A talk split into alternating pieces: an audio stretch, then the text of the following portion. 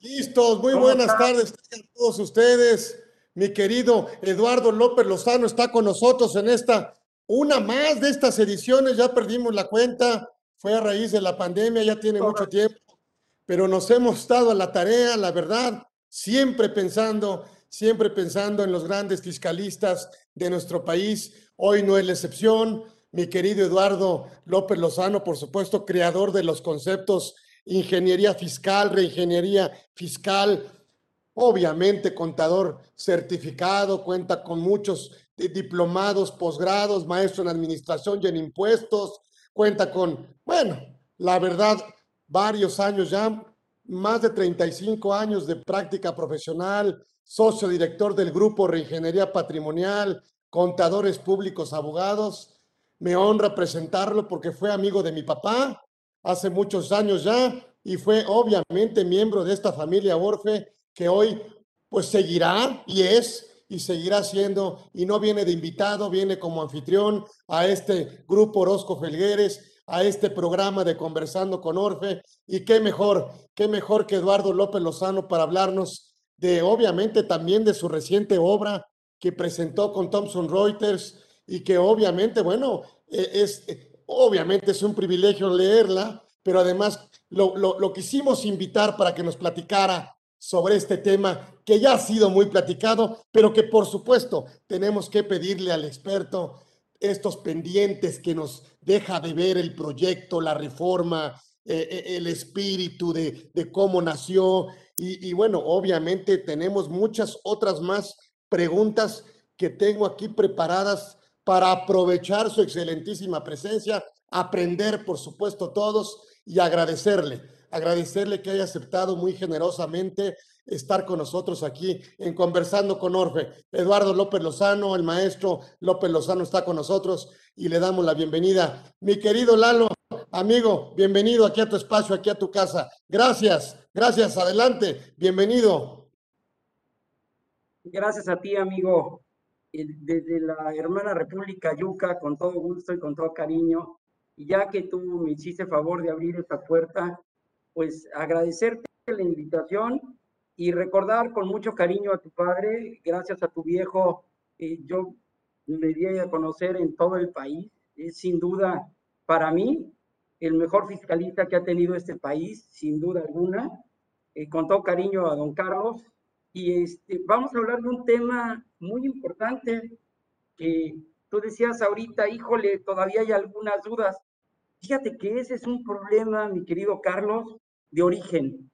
Parece que una vez que dio el primero de septiembre, hay que bajar la cortina, se cerró la puerta y como decía el clásico, hay sido como hay sido, este, ya, y no, este baile apenas va a empezar se hizo público a través de las redes sociales, se difundió en el chat que tú amablemente nos proporcionas a varios amigos, el, el tema de estas revisiones que anuncia ya el Servicio de Administración Tributaria, ojo, de 2016 a 2021. Y estas revisiones, estos procesos de revisión que también hará lo propio el Seguro Social, para analizar estos temas de la subcontratación.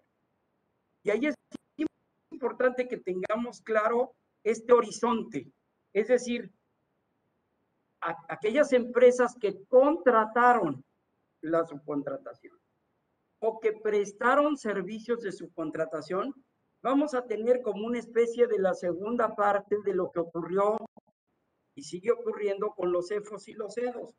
Es decir, no se va a quienes la hicieron, sino van a buscar a quien la paga. ¿De qué se trata? Si ustedes revisan este programa de fiscalización del SAT, lo que dice de manera literal es, vamos a desconocer la materialidad de las operaciones. Entonces, el primer punto, ojo, y todavía no entramos al análisis de la reforma 2021, es analicen cómo está por temas ya de, prescripción y caducidad y tal. Yo creo que van a revisar 2017 en adelante. Acuérdense que tuvimos de 2017 a 2019, Carlitos, un esquema fiscal muy parecido al que regresa. De 2020, enero 2020 a la fecha, se supone que se habían subsanado estos problemas y teníamos la retención del IVA. Y ese, ahí voy, me permites, hermano, hacer un paréntesis. ¿Qué pasó? Muchos te dicen, ante la duda, mejor retenga. Y yo les diría, no, ante la duda, contraten a Carlos, contraten un asesor de su confianza. ¿Por qué? Porque no se trata de que hagas cosas buenas que parezcan malas. Y ojo, el 23 de abril viene una reforma que primero nos dijeron que entraba en vigor en ciertos plazos y el 31 de julio nos dicen el deadline es primero de septiembre. Y ahí hay una serie de choques en la, en la entrada en vigor. Acuérdense ustedes que la entrada en vigor para efectos fiscales no puede ser en un día sábado ni un día domingo de entrada. Para efectos laborales sí em, podría empezar el 24, pero si nos vamos incluso al Código Civil, oye, pusieron viernes en la tarde cuando publicaron esto, y esto para, para los temas de la revisión. Entonces, aguas porque en este año tenemos tres procesos y es importante que hagan ustedes el análisis de cómo estuvimos de enero a abril. ¿Cómo seguimos de abril a la fecha en que hayas hecho la transición? Es decir, y la otra es, ¿qué hiciste de transición? Porque luego te dicen, es que nosotros hicimos una sustitución laboral. Perfecto. Préstame el documento presentado ante la Junta. No tenemos. Ok. Este, ¿Presentaste un aviso ante el Instituto Mexicano de Seguridad Social? No, tampoco. Entonces, ¿por qué dices que es sustitución patronal? ¿Cómo hiciste la operación? Ah, pues los di todos en la empresa A y amanecieron en la empresa B. Y les di una cartita donde les reconozco antigüedades. Chéquense, por favor, los artículos cuarto y séptimo transitorios de la reforma. No solo les decía la, la original del 23 de abril, sino la del 31 de julio, donde te dice, a ver, necesito para que la sustitución patronal surte efectos dos cosas. Que reconozca la antigüedad de los trabajadores y ojo, en tratándose de la sustitución para efectos del seguro social, te dice, y que me reconozcan los riesgos de trabajo acontecidos. Incluso se avienta la puntada a la ley de establecer un procedimiento ya fijado en el reglamento de acuerdo con cómo estaba clasificada la empresa anterior y la nueva. Entonces, estos temas es importante porque, insisto, el primero de septiembre tú ya saliste de la obligación de tiempos, pero no necesariamente, Carlos, hemos salido avantes de lo que la misma ley nos marca. ¿En qué consiste la reforma? La reforma básicamente tiene que ver con tres grandes temas el tema de la subcontratación laboral, la PTU, y con esto de la subcontratación, obviamente el tema de la migración de los trabajadores y pues todo lo que esto conlleva en materia fiscal. ¿Qué pasó? Esta no es una reforma laboral. Hablaba en la mañana con algunas gentes de sindicatos y les decía, si esta es una reforma laboral, dime uno solo, la boca y dime qué beneficios laborales esta reforma reconquista para un trabajador. Semanas de cotización que se les camotearon, no lo veo. Oye, es que estos derechos no se le pagaron. Ahorita vamos a hacer una gran bolsa y se le va a regresar a los trabajadores. No lo prevé la norma. Lo que sí tenemos ahora en esta gran reforma en la subcontratación es un cúmulo de dudas. El que diga que sabe todo es un mentiroso y redento. ¿Por qué? Porque no puedes saber lo que la ley no te dice. ¿Cuál es el grave problema? Empieza diciendo, queda prohibida la subcontratación. Y ahí tenemos temas constitucionales que no voy a tratar por no ser abogado, pero ahí hay un riesgo grave, amigos. Oye, ¿cómo puedes prohibir una figura que estaba arreglada? O sea, si tú me preguntas, oye, hasta el 23 de abril, ¿teníamos disposiciones laborales? Teníamos fiscales, teníamos en seguridad social, todo. Vamos, incluso en materia de prevención del lavado, que es absurdo, yo creo que es el único país del mundo que considera que una prestación de servicios laborales pueda ser lavado de dinero, porque bajo esa óptica todas las actividades, todas pueden ser lavado de dinero, ¿no? Y sin embargo se prohíbe, pero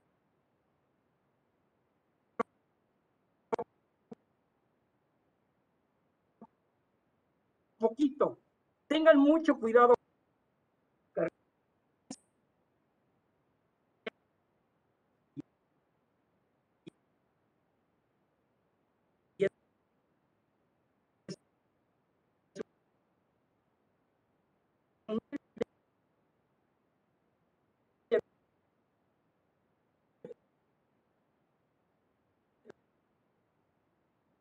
Pero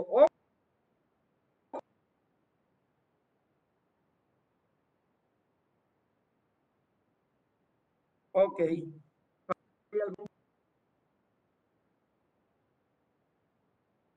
¿Nos oímos bien o no nos oímos bien? Ya te perdimos un poco, pero ya te escuchamos.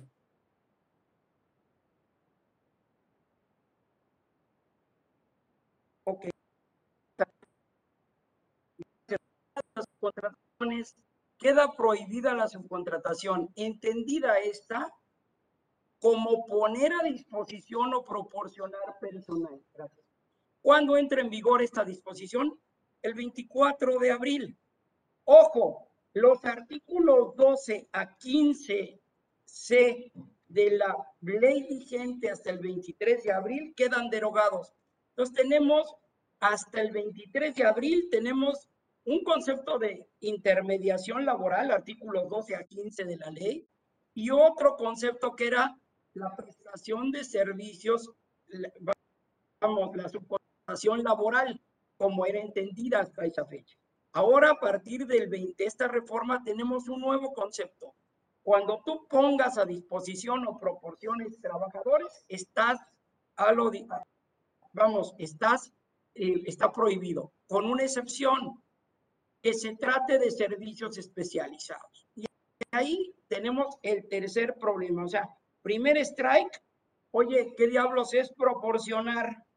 ¿Qué, puede, qué debo entender por poner a disposición?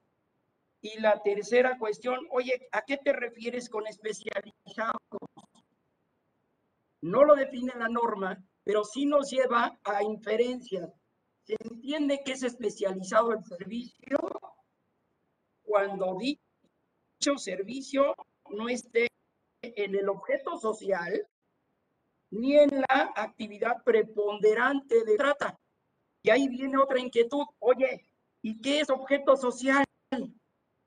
Que parece una pregunta absurda, pero entiendan que no todo mundo es ni abogado ni contador.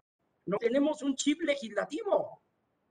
Ojo, tenemos que estar aplicando lo que la norma nos dice. Pero más que nosotros, las solo, pueden hacer solo lo que la ley Los particulares, todo lo que la ley no entonces dices, bueno, ¿dónde Carlos, debo agrandarlo? ¿Qué tengo que hacer? Acuérdense que el objeto social es como una carta a Santa Cruz. No es lo que la empresa hace, es lo que la empresa puede hacer. Ahí es importante que ustedes se sienten con quien más confianza le tengan y redacten o reestructuren la redacción. Y ahí les doy un tip. Los que estuvieron contratando su contratación hasta el 23 de abril o los que contratan esta nueva subcontratación especializada a partir de la reforma, les pregunto, el objeto social que tiene su entidad, trátese de la que sea, les autoriza a subcontratar? Porque si no estamos entrando a Guatemala o, entrando a Guatepeor saliendo de Guatemala. Estamos, ahora sí que no aprendemos, está lloviendo sobre mojado. Entonces, muy importante, amigos, que nos hacen favor de acompañar a Carlos en su espacio, que analicemos este tema. Oye, ¿cómo debe quedar el objeto social? Porque hay muchas mentiras, Carlos, derivadas de la reforma. Una de ellas es, es que no puede haber empresas sin trabajadores. Lo hemos oído todos, pero la pregunta es, ¿y dónde dice? Porque estamos partiendo de la base de que la ley laboral mata todo, y no es cierto. El ámbito de aplicación de la ley del trabajo solo en tratándose de este tipo de operaciones donde hay prestación de servicios de terceros. No está por encima de la Ley General de Sociedades Mercantiles, mucho menos de la Ley General, perdón, de la del Código de Comercio o del Código Civil. Oiga, es que usted tiene un contrato de prestación, los más, los más comunes. Por eso la Cámara de la Construcción dijo, este tema no tiene nada que ver conmigo. O sea, al más puro estilo Poncio Pilatos, se lavaron las manos. Cuidado, no podemos tomar decisiones así de carácter general. No podemos decir a este sí le aplica o a este no de entrada, tiene que ser casuístico. Pero el tema es, oye, pues si yo tengo un contrato de prestación de servicios de obra a precio alzado, pues yo no estoy poniendo personal a disposición. Bien, y el otro tema es, es esto de la actividad preponderante. Y ahí tenemos otra, otro cuestionamiento. Oye, ese concepto de dónde nace. Oye, pues ese es un concepto en materia fiscal y es una vacilada. Ojo, ¿por qué digo que es una vacilada? Porque ni siquiera está en el, en el código, está en su, reglamento. Y les pregunto, amigos que nos hacen favor de escucharnos, ¿dónde dice la ley del trabajo que el reglamento del código es supletorio de la ley laboral? ¿Dónde o dónde dice, y aquí con todo cariño a la autoridad, que la autoridad puede interpretar la norma y hacer obligatorio lo que la ley no hace obligatorio. Agua con lo que está pasando en la práctica. Porque te dicen, no, pues entiende que si el trabajador está en la sombra del, del otro, espérame, entonces todas las empresas que prestan servicios costa afuera en Ciudad del Carmen deben estar en el REPSE bajo esa interpretación que no comparto, pero que muchas veces algunas gentes de la Secretaría del Trabajo señalan. Entonces, ¿qué es actividad preponderante? La actividad preponderante, nos dice el 45 del reglamento del código, es aquella en la que usted espera obtener la mayoría de sus ingresos. Ahí hay una bronca, amigos. Yo no tengo bola de cristal, no veo todas las mañanas mi horóscopo, entonces no sé. Entonces dicen en el chat, a ver, Eduardo, usted me tiene que decir de qué va a obtener ingresos y no solo eso. Dígame en qué porcentaje. La respuesta técnica es no sé, pero si no les contesto, pues no avanzo. Entonces, pues tienes que inventar. Y ahí tenemos una bronca, Carlos. Voy a poner un ejemplo, a ver si puedo ser elocuente. ¿Qué ocurre, amigos, con una empresa que dice voy a construir un hotel en donde quiera? ¿cuánto va a costar millones de pesos? Perfecto. Oye, este, pero, ah, no, lo vamos a construir. ¿Qué hace la empresa? Va y se da de alta y en su objeto social dice actividad hotelería, administración de recursos personal, operadora de hoteles. Chulada. ¿Está mintiendo? No. ¿A qué se dedica esa empresa esos tres años? A construir un hotel. Los 500 millones de pesos que tuvo generaron intereses tú preguntas en el SAT y te van a decir su actividad preponderante, es decir, aquella de donde derivan la mayoría de sus ingresos, es la obtención de intereses. Oiga, no, claro que sí. Entonces, ojo con esto, la actividad preponderante cambia por cuestiones exógenas que nada tienen que ver con el contribuyente ni su voluntad. Ni modo que diga, no, no, espéreme, no me pague porque me va a cambiar la proporción de mis ingresos. por favorcito, no. ¿Tú crees que haya alguien que haga eso, hermano? Pues no, o sea, págame, ya veremos qué hago, ¿no? Entonces, ese es el otro tema. Y luego te dicen, no, ¿sabes qué? Tienes que darte en el REPS de alta. Y ojo, un montón de empresas derivado, y lo digo con todo cariño y con todo respeto, pero yo como aquel tengo otros datos. Nada más que, ojo, estos datos tienen que tener un sustento en la norma. Oye, ¿quién se debe dar de alta en el REPSE? Y véanlo, no me crean a mí. Chequen qué dice incluso la página del REPSE, la página electrónica, y dice en el apartado preguntas frecuentes, en los puntos 1, 3 y 4, solo deben darse de alta en el REPSE aquellas empresas que presten servicios o realicen obras donde se ponga a disposición personal o se preste eh, servicios a través de trabajadores. Y ahí la bronca, amigos, es que a pesar de lo que dice la misma página del REPSE, tenemos un montón de gente que se dio de alta en el REPSE y que no le tocaba estar en el REPSE. Y entonces no falta aquel angelito que te dice, pero no te preocupes, no pasa nada, es igual. Ah, pues si es igual, no me doy de alta. No, es que si no te das de alta, no te pagan. Y yo les pregunto, amigos, ¿qué ocurre si yo tengo un contrato con Carlitos y luego le digo, ¿sabes qué? Si no haces esto y esto y esto, no te pago, ya no te contrato.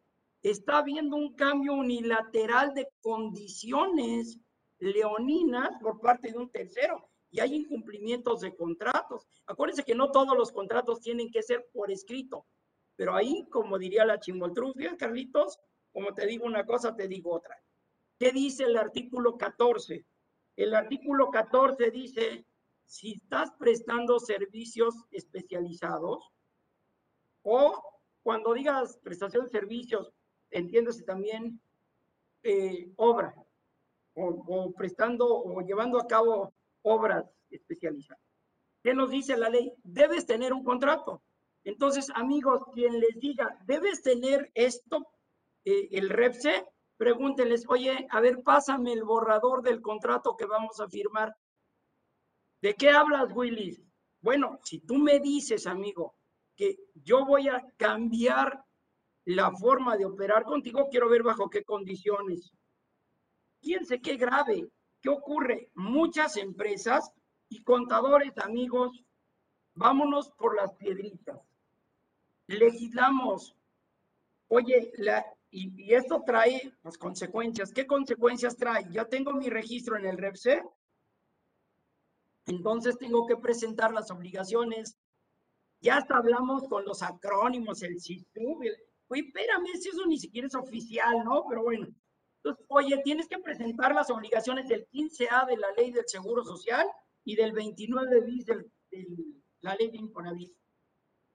Oye, ¿qué pasa si no lo hago? Uy, de ti, oye, espérame, no tuve contratos en el periodo y además se dice que hayas firmado contratos en el periodo. Oye, pues no firmé contratos, yo tengo órdenes de compra u órdenes de servicio. Y entonces no falta aquel que dice, pues es igual, Ah, no, pues entonces se trata de echar relajo, pues echemos relajo. Pero hay maneras más divertidas de echar relajo que estarte haciendo todo. Incluso la ley, la ley del Seguro Social ni la ley del Infonavit señalan que tú tienes que presentar ni escritos ni declaraciones si no tuviste contratos. Y hay empresas que por la forma de operar no tienen contratos, tienen órdenes de compra, órdenes de servicio o una llamada telefónica. Compadre, se me fastidió la luz, vente a arreglar. Lo grave es, amigos, que esto ha llegado a tal escándalo que hay de contadores, colegas, que presentan dictámenes en materia de seguridad social o para efectos fiscales y les están pidiendo el REPSE. Y no tiene la culpa el indio, Carlos, sino el que lo hace compadre.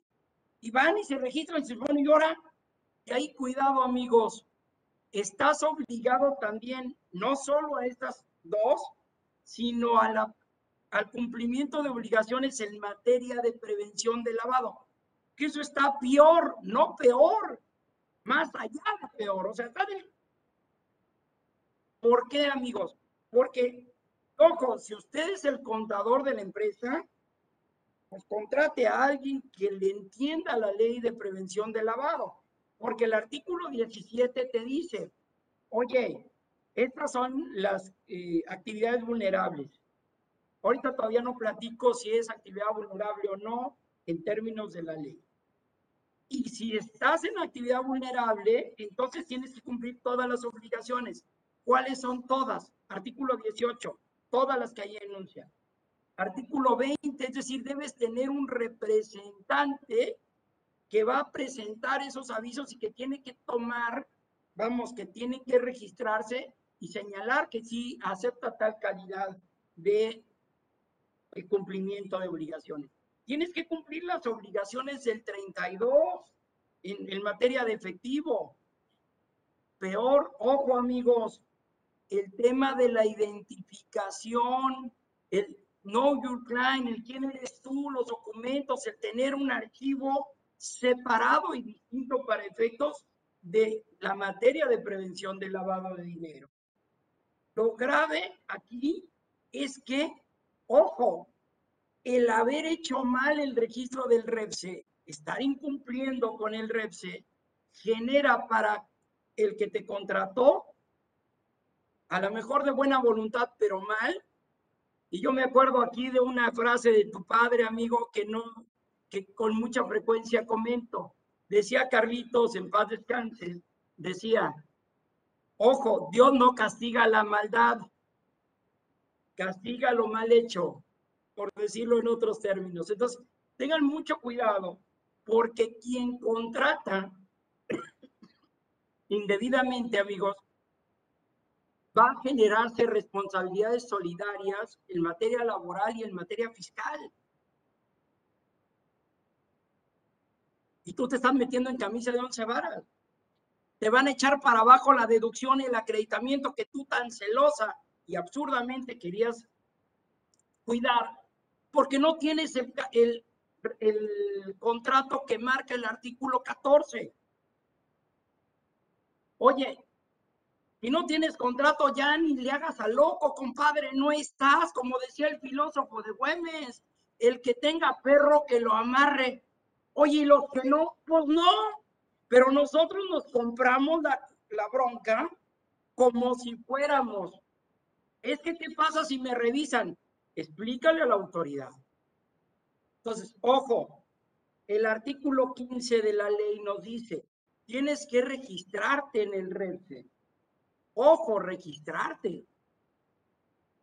Pregunta, ¿quién de los que nos hace favor de comentar ha hecho un escrito libre diciendo, a ver, aquí el artículo 15 señala solo una condición para yo tener la posibilidad de acceder a este registro. Es registro, no es autorización. ¿Cuál es la diferencia? Es como estar soltero y casado. El soltero dice, al rato regreso. A lo mejor se lo dice a la pared si vive solo, a sus papás, etc. Y el casado dice, ahorita vengo que ibas a dónde, esa es la diferencia entre autorización y registro. Es decir, la ley solo habla de un registro, no de autorización. No se le da tal facultad a la Secretaría del Trabajo. Hay aguas. Porque, ¿qué ocurre? Viene la reforma el 23 de abril y el 24 de mayo le ponen en la torre a la reforma en las reglas que salen para esto del REPSE y la primera en la frente. Oye, tienes que entrar a una página electrónica. ¿Dónde dice la ley? No, pues no dice, pero yo te estoy diciendo, ok, ok. Tienes que entrar con tu fiel. Pero ¿por qué con la fiel? ¿Qué quieres? Y luego resulta que entras y empiezas a capturar los datos y te dice, no way, que en inglés significa de ninguna manera, ya no puedes avanzar. ¿Pero por qué? Ah, pues porque no sé qué bronca traigas con el SAT, con el IMSS o con el Infonavit. Pero te juro por mi madre, Bohemio, que no debo nada. Ah, pues arréglate con ellos y luego regresas. Ah, que la chinita. Luego en su infinita misericordia, algunas de estas instituciones dijeron, bueno, bajo protesta de decir verdad, maldito, te voy a dejar avanzar. Mira qué cuate soy. Y pregunto, Carlos, ¿dónde faculta el código en el artículo 69 a compartir de manera arbitraria los datos confidenciales de los contribuyentes de este país. No estamos hablando de cacahuates. Oye, que pueden tener intercambios, sí, pero dime cuándo me solicitaste la autorización. Son mis datos y son sensibles. Y luego te dice, oye, este, pues haz un striptease conmigo, aguas con lo que llenaron ahí, porque básicamente te estás haciendo una autoinspección, pero le estás haciendo bajo protesta de decir verdad, lo cual a mí me parece sumamente peligroso, porque tú lo aceptaste, dijiste, no, pues te juro, ah, bueno, pues allá tú y tu mala cabeza, compadre. Y lo malo es que todo eso para obtener un registro que a lo mejor ni era necesario y que vas a tener que estar renovando cada tres años. Ojo, entonces chequen si las reglas se corresponden con lo que nos dice la ley. Yo creo que no. Y ahí tenemos un serio problema. Las reglas te piden que no solo tengas un registro, sino que además te asignen folios y que la actividad que quieres registrar case al 100% con la actividad que tienes en el objeto y que esa actividad del objeto sea la misma que tengas en el SAT y que sea la misma que tienes en el IMSS. Oiga, los cuadrados éramos los contadores, no la ley, pero eso no lo dice la ley, lo dice un sistema y el problema es que el sistema pues no razona.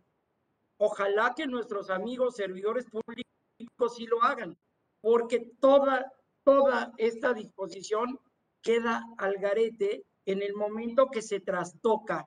Ahí aguas, amigos, porque dices, bueno, ya le di toda la información a la Secretaría del Trabajo. ¿Y cómo me va a garantizar la Secretaría del Trabajo la certeza jurídica? Les pongo el ejemplo más sencillo, Carlos. Dice la ley que no es una negativa ficta, sino es una positiva ficta que solo encontramos por ahí en dos ordenamientos y a los 20 días de que hiciste la solicitud no te hemos dicho que sí, entonces no es que te haya, no, no, no te hemos dicho que no. Oye, pero ya me dijiste que sí, no. Tienes que preguntarme, oye, este, ¿qué pasó? Lo cual me parece idiota, oye, pues si en 20 días tú ya te diste cuenta que no emitiste la resolución, pues emítela. Ah, no, tiene que haber un accionar de parte del particular donde le digo, oye, ¿qué pasó? Muévete, esto me urge. Ah, bueno, déjame ver. Y entonces dice, si en tres días no te contesta, y esto lo recoge también las reglas del 24, se entiende que sí. Oye, pero ¿cómo se entiende? ¿Me van a dar una resolución? ¿Qué pasa si no estoy en el registro? Acuérdense que en materia fiscal, antes de que te paguen para poder deducir y poder acreditar, te dice la ley que también está hecha mal. Y aquí qué grave que nuestros amigos legisladores se hayan convertido en alguna especie de oficialía de partes y no hayan cambiado ni una coma, porque, oye, pues si no quieres que le cambie nada, hazla bien, porque dice la ley, tendrá que verificar que estaba dado de alta en el registro. ¿Y cómo, cómo dejas prueba fehaciente de que al momento que tú le vas a pagar a Carlitos estaba en el REPSE? ¿Qué me saco una selfie? ¿Imprimo? O sea, ¿qué onda? ¿Traigo un notario público? No nos vayan a salir después en los tribunales. Ya ves que parecen algunos tribunales, incluso algunos ministros, parece que son este, alguna, algún apéndice de los eh, órganos de recaudación de este país. Entonces, qué grave, porque, bueno, ¿en qué leo, compadre? Bueno, entonces, muy importante, amigos, porque estrictamente hablando, señalando lo que, lo que dice el 15, tú podrías hacer un escrito libre dirigido a la Secretaría del Trabajo y Previsión Social diciendo, compadre, en términos de la reforma del 23 de abril, te manifiesto que estoy al corriente en mis obligaciones fiscales y de seguridad social y te pido me registres. No conozco a nadie que se haya animado siquiera a hacerlo. Señores, tenemos que cambiar este paradigma en el que parece que los derechos humanos aplican en todo menos en materia fiscal. No, tenemos derechos humanos. Entonces, oye, o sea, aquí dice la norma que eso, pues contéstame. Y tienes que hacer un montón de vueltas para hacer cumplir una ley que es clarísima. Ahora, vuelvo al tema de prevención de lavado. Oye, Eduardo, ¿dónde diablos dice la ley? Pues no lo van a encontrar. La ley de prevención, la PIPIORPI, la ley para prevenir lavado de dinero, no dice en ninguna parte que los servicios de contratación de personal, ojo, en el esquema de subcontratación vigente hasta el 23 de abril, fueran objeto de la ley. Entonces, ah, es que hubo un acuerdo de octubre de 2016 que señala que el criterio de la unidad de inteligencia financiera es que sí, oye, pero eso era cuando éramos neoliberales y pues había corrupción. Ahora, ¿cuál era el criterio de la, de, la nueva administración? Lo supimos hasta que en junio de 2020 la unidad de inteligencia financiera sacó como no queriendo una nota diciendo por si estaban con el pendiente, les recuerdo que ya emití un criterio. Ah, caray, entonces siempre sí. Pues yo nunca dije que no, pero tampoco dijiste que sí, pero tú no me preguntaste, ah, que la chinita. Bueno, y ahí aguas, amigos, sí, porque, o sea, el tema es que tú solito te preguntas y te contestas y tal. Amigos, aguas ahí con el tema del insourcing, porque el contador que nunca ha abierto la ley aplica la máxima jurídica de que el que nada sabe, pues nada teme, ¿no? Oye, ¿por qué no da? ¿No? Entonces, ojo, si no sabe, pregunte, porque aquí hay una bronca. Ese criterio, y se acabó la subcontratación de los artículos 15A a 15C de la ley del trabajo, pues con ellos debió morir el criterio de la UIF. Pues, ¿qué creen? Que el mismo día que salen las reglas en materia de registro, el 24 de mayo, en el mismo diario oficial, la Secretaría de Hacienda emite una serie de lineamientos para cambiar los formatos en materia de avisos, que curiosamente también entraron en vigor el primero de septiembre, pero aquí quiero llamar la atención, Carlos, de una situación fundamental. Ojo, no se ha cambiado el criterio de la unidad de inteligencia financiera.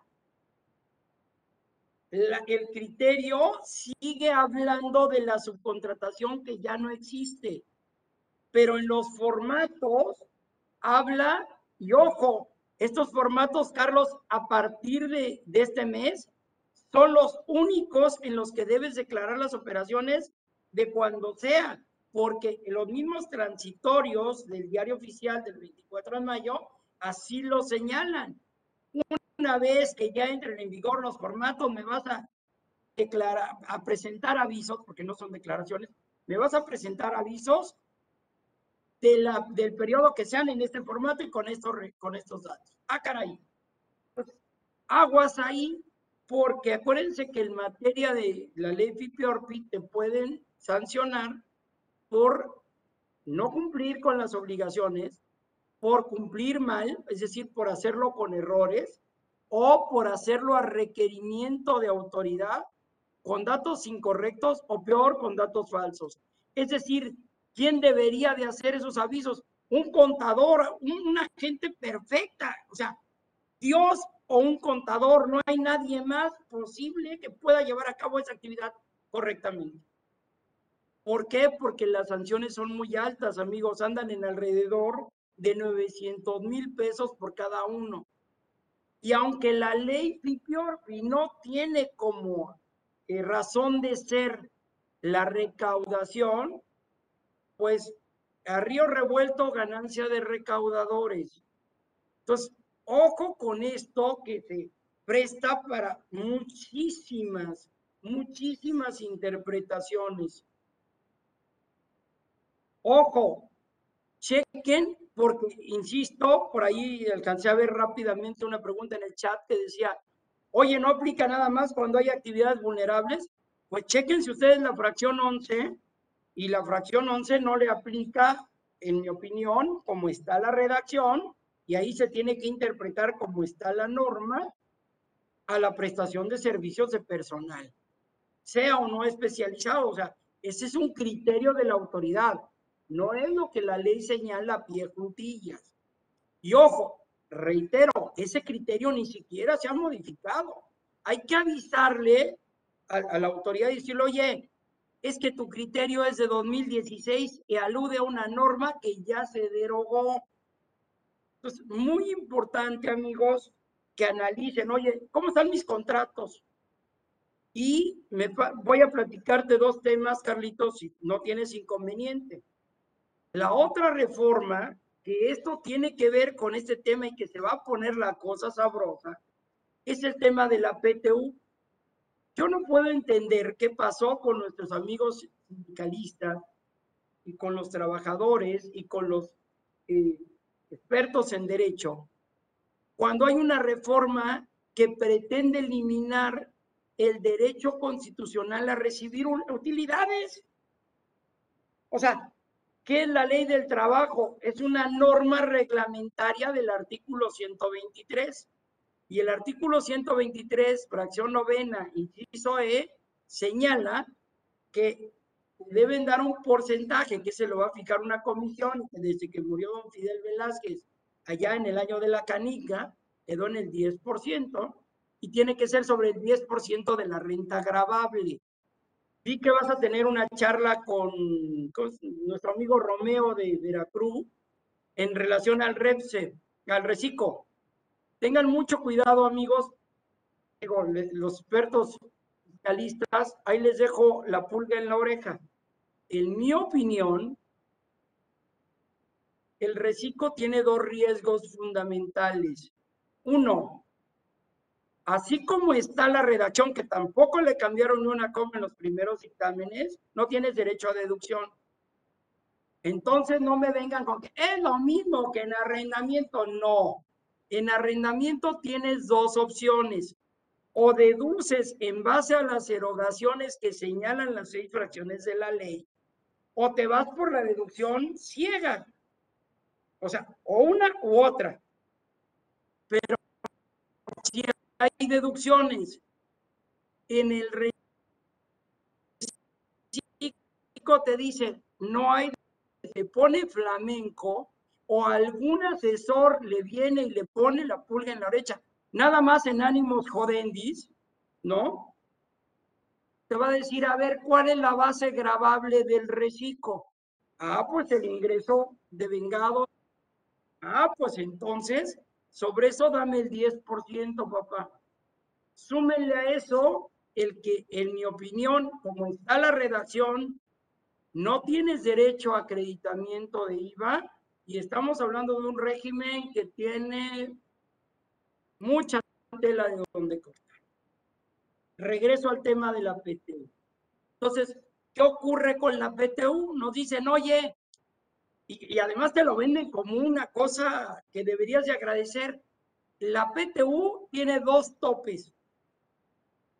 Tres veces el salario, que por ahí algunos servidores públicos se equivocan y dicen, te deben tocar tres meses. No, no, relájate, no lo que dice es que el tope te pone en el techo, no del piso, no puede exceder de tres veces el salario o del promedio de la PTU que haya recibido en los últimos tres años. Y la pregunta es, oye, ¿y a quién se la cobro? Iba a decir, ¿a qué pregunta tan tonta, Eduardo? Vete los artículos por ahí hasta el ciento veintitantos de la ley del trabajo y ahí vienen las normas, pero no es una pregunta suelta a ver, si yo trabajaba en la empresa A, Carlitos, y me voy a la empresa B, y Carlitos me dio una carta que dice que me reconoce que soy su empleado desde el año del caldo. Es más viejo que el año de la canica. Entonces, oye, ¿tenía yo derecho a exigirle PTU a Carlos? A ver, Eduardo, ¿qué fumaste? ¿Cómo le vas a cobrar PTU si acabas de entrar? Ah, ok, ya no me la vas a pagar, ok. Y la del 2021, ¿a quién se la cobro? ¿Al patrón A? ¿Al patrón B? ¿A los dos o a ninguna de las anteriores? ¿Y me sigue? Técnicamente, y esto no es broma, amigos, técnicamente el trabajador podía tocarle al patrón uno y decir, mire, cumplí los requisitos para que me dé mi PTU. Y se voltea con el otro y dice, ¿y usted también? Oye, espérame, ¿por qué? o sea, porque usted se colocó en la hipótesis. ¿A qué voy? A que todo este cúmulo de decisiones se deberían de tomar en una mesa sentando a los que saben de laboral, de seguridad social, por supuesto de fiscal, e incluso los abogados que pudieran hacer un análisis en materia de prevención del lavado. ¿Qué hemos hecho en lugar de eso? Tratar de hacer lo que la autoridad te dice. ¿Con eso estoy bien? No, porque te estás colocando en hipótesis que a lo mejor no te tocan. Hay casos donde, les pongo el caso, la gente que nos ayuda con el tema de sistemas y computadoras en la oficina, no tiene empleados, tiene veintitantos años que trabaja para un, un, grupo muy importante y le dijeron, necesitas el REPSE. Oye, pero yo, no hay REPSE, no hay pago. No hay REPSE, no hay chamba. No, pues ahorita veo y me doy de alta. Te doy de alta. Cuando lo revise y la Secretaría del Trabajo ya anunció que a partir de diciembre van a decir, este chaparrito no debía estar aquí. ¿Y qué pasa, amigos, si el cuate ya se registró e incumplió con sus obligaciones? Pues le van a llegar las multas. Y luego va a tener que andar peregrinando ahí ante las autoridades. Y ya no hay condonación de multas, amigos. Aunque es evidente que esa multa es producto de la estupidez. Porque, vamos, si hay costos, entonces, es muy importante, ojo, aunque no suena agradable para nadie, regresar a ver qué, pasa, qué pasó. Y reitero lo que les dije al inicio de la charla, no solo por este periodo, sino por los últimos cinco años. Oye, ¿dónde están los contratos? Me llama mucho la atención que no tenemos contratos. Oye, qué bárbaro, es el 80% de tu costo y no tienes contratos y no falta el creativo que dice, pero ahorita lo hacemos y nos le echamos la firma. Eso que acabo de no oír, yo no lo, yo no lo pruebo. No se compren más broncas metiéndose firmas balazo, invitando operaciones raras, tratando de soportar asuntos. Ojo, acuérdense de todo el tema de la fecha cierta, etcétera, ¿no? O sea, hay broncas ahí. Luego, chequen, por favor, ya revisaste el contrato. Segundo tema. Oye, ¿qué dicen las facturas? Y aquí, amigos, otro tema. ¿Qué dicen las facturas que te están emitiendo ahorita? Porque resulta que ya estás dado de alta en el REPSE y te facturan servicios profesionales pues oiga, ya no entendí, pues es que yo no he entendido nada. Ojo con esto, porque de repente te dicen, suministro de personal. Espérate, en México está prohibida la esclavitud, compadre. No se puede. Dice el artículo tercero que el trabajo no puede ser objeto de comercio. Yo pregunto, ¿y por qué no? Pues porque ahí lo dice la ley. Ah, está bueno. Pero el tema es, oye, ya tengo todas estas facturas que dicen de chile, de mole, de pozole, con y sin manteca. ¿Qué hago? Pues aguas, porque hay un tema ahí interesante. Chequen cómo cambian los conceptos de la ley, pero no cambiaron los conceptos de facturación. Siguen siendo los mismos. O sea, los dos numerajos que tiene el sistema de facturación del servicio de administración tributaria siguen incólumes. Entonces, ojo, y luego a ver qué dice tu contabilidad, porque resulta que todo está muy mono, pero en la contabilidad dice, pues servicios de contratación de personal. O sea, que tiene que hacerse una reforma integral porque ese es un nuevo paradigma, querer o no. Que lo quieren llevar a otro nivel, lo entiendo. Que lo logran con la redacción de la norma, lo veo con, yo tengo mis dudas. Que lo van a aplicar con calzador, me queda claro.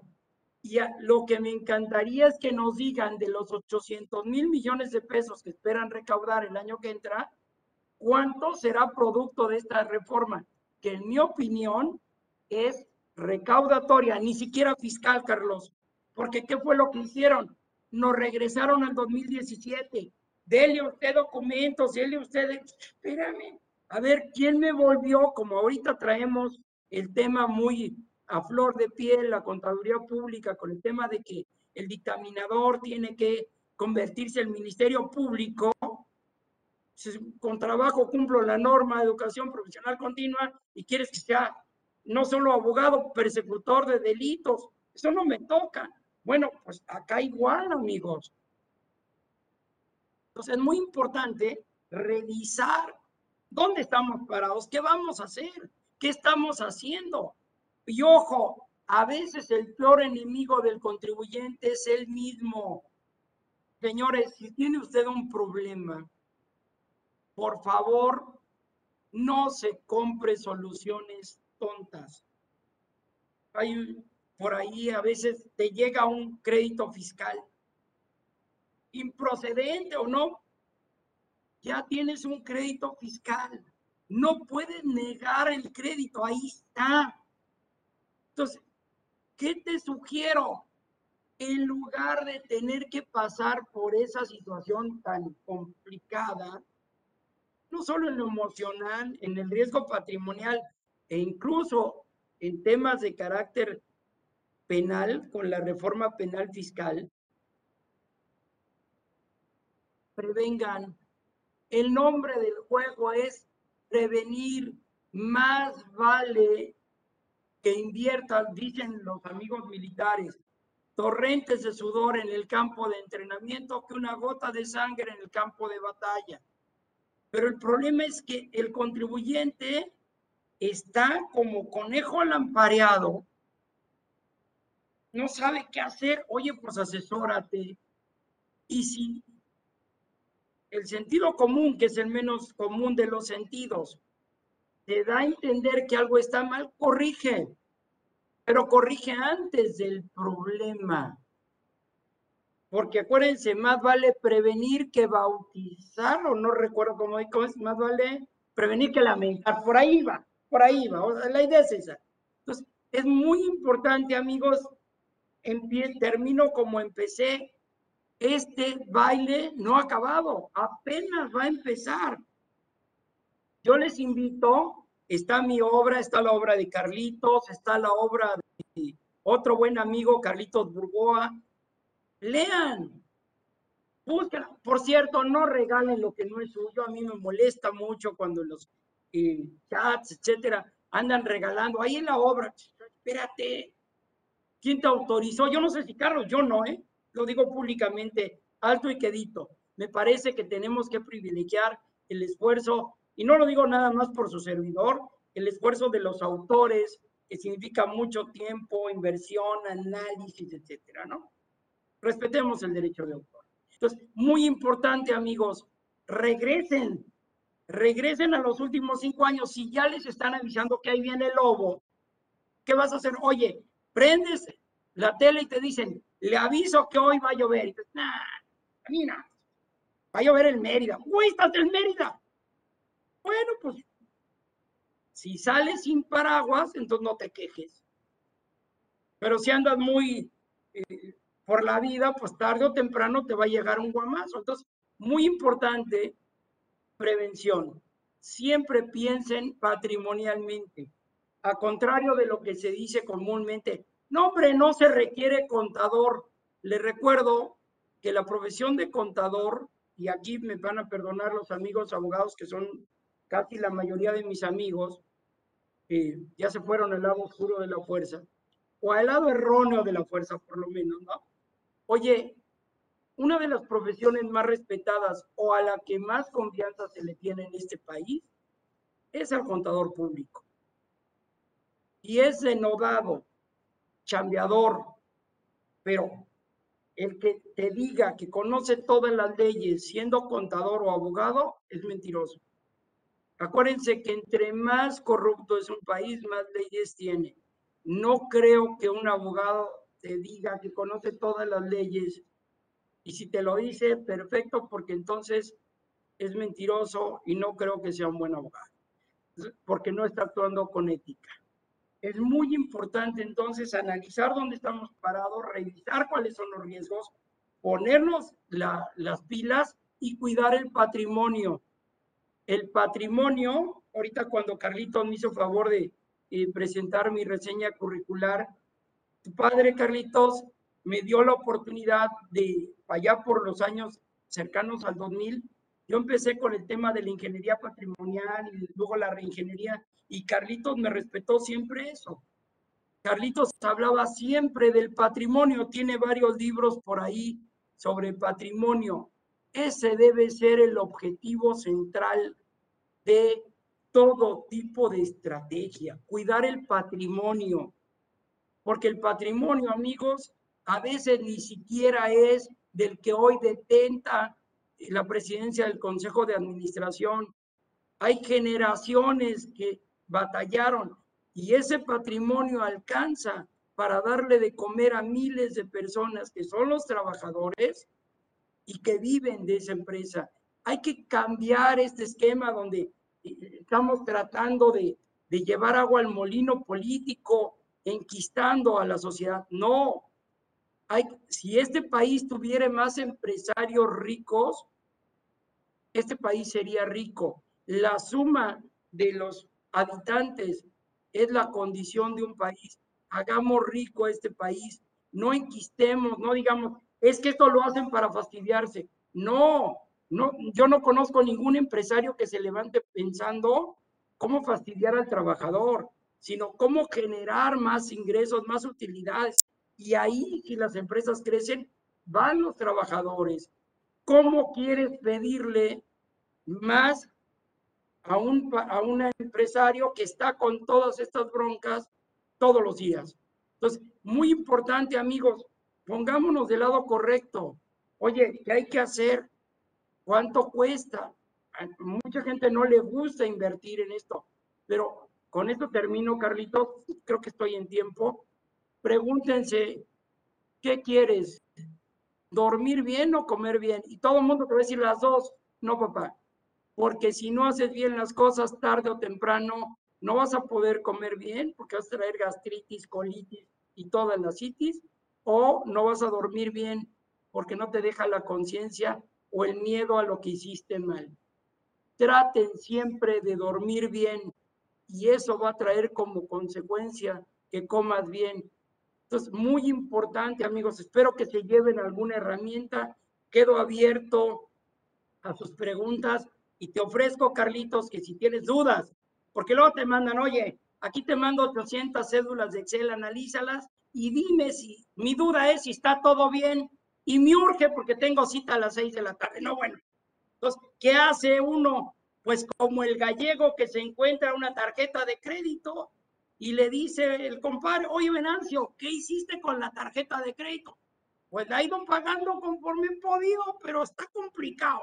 Entonces, no, bueno, pues no, o sea, o sea, cualquier duda estoy abierto y te agradezco muchísimo la invitación, amigo, y empezarse con el pie derecho, yo le tengo un cariño importante a toda tu familia, lo sabes, pero sobre todo a esa generosidad, a esa bonomía y ese buen hombre que siempre lo fue, lo digo alto y que, y que tu padre para con mi persona. Es un amigo del que tuve el privilegio de conocer y compartir y era un ser humano excepcional.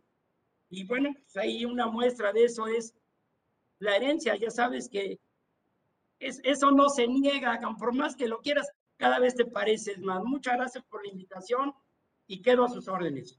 Gracias, Eduardo López Lozano, el maestro, estuvo con nosotros como ven, un agasajo, un privilegio, una clase magistral nos dio. Siempre se va el tiempo rapidísimo y nos sentimos nosotros muy honrados, privilegiados de contar con su amistad.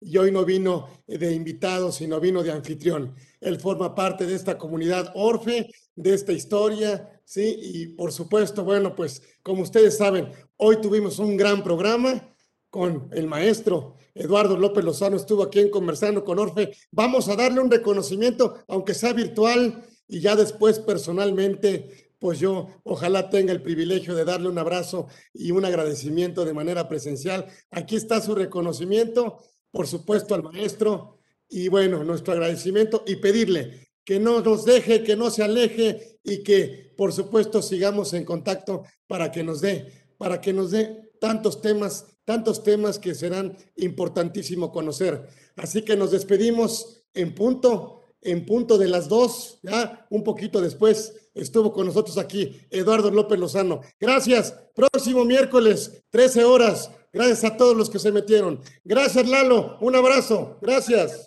Gracias.